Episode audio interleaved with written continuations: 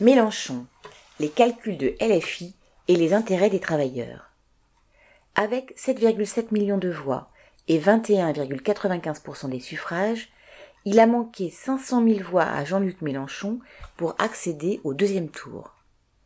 Si cette troisième place suscite de l'amertume chez beaucoup de ses électeurs, les cadres de LFI savouraient cette défaite quasiment comme une victoire, car elle impose Mélenchon et ses lieutenants en tête de la gauche. Mélenchon a gagné 740 000 voix par rapport à 2017, malgré les 800 000 voix de Roussel, candidat du PCF, qui n'était pas présent il y a cinq ans. Ces résultats dans des villes comme Toulouse ou Grenoble montrent qu'il a réussi à prendre des voix au PS et à EELV et qu'il a récupéré une partie des électeurs populaires déçus de Macron. Son résultat en Seine-Saint-Denis ou dans des banlieues ouvrières des grandes villes montre qu'il a entraîné beaucoup de travailleurs, notamment issus de l'immigration. Si des millions d'électeurs populaires, dont beaucoup de jeunes, ont voté Mélenchon pour chasser Macron en refusant Le Pen, les objectifs des dirigeants de LFI dans cette campagne étaient ailleurs. Depuis dix ans, Mélenchon vise à s'imposer au sein de la gauche gouvernementale en laminant le PS et le PCF. Il a fini par y parvenir et ne cachait pas sa joie le 10 avril au soir avec les élections législatives en ligne de mire. Ouvrez les guillemets. Ici est la force. Nous avons devant nous d'autres élections.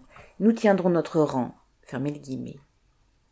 Alexis Corbière, député LFI, enfonçait le clou. Ouvrez les guillemets. On est le noyau dur de quelque chose de fort. Je souhaite que cela demeure. Fermez les guillemets. L'avenir proche dira si les notables qui restent au PS et au PCF ou les ambitieux d'EELV se rallieront et se soumettront à Mélenchon pour assurer leur réélection. Les marchandages et les petits calculs ont déjà commencé.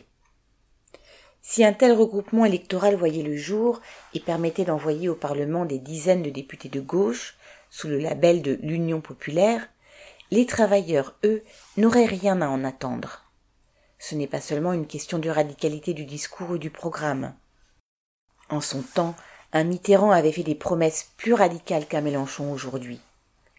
Le véritable pouvoir appartient aux propriétaires des grandes entreprises et des banques, pas aux députés, même quand ils sont majoritaires, et pas même au président. Ce qui a fait la force des partis ouvriers dans le passé, avant que cette force ne soit dévoyée et dilapidée par les années passées à gérer le système capitaliste, c'était le réseau de milliers de militants implantés dans les entreprises et les quartiers, ce qu'il est urgent de reconstruire aujourd'hui n'est pas une nouvelle union de la gauche derrière Mélenchon ou un autre, mais un parti révolutionnaire. Les travailleurs ont besoin d'un parti conçu non pour occuper des places dans les institutions, mais pour les aider à mener les luttes quotidiennes qu'ils entament dans les entreprises et à les conduire aussi loin que possible. Un parti composé de femmes et d'hommes conscients qu'il faut renverser le capitalisme et déterminé à mener ce combat jusqu'au bout. Xavier Lachaud.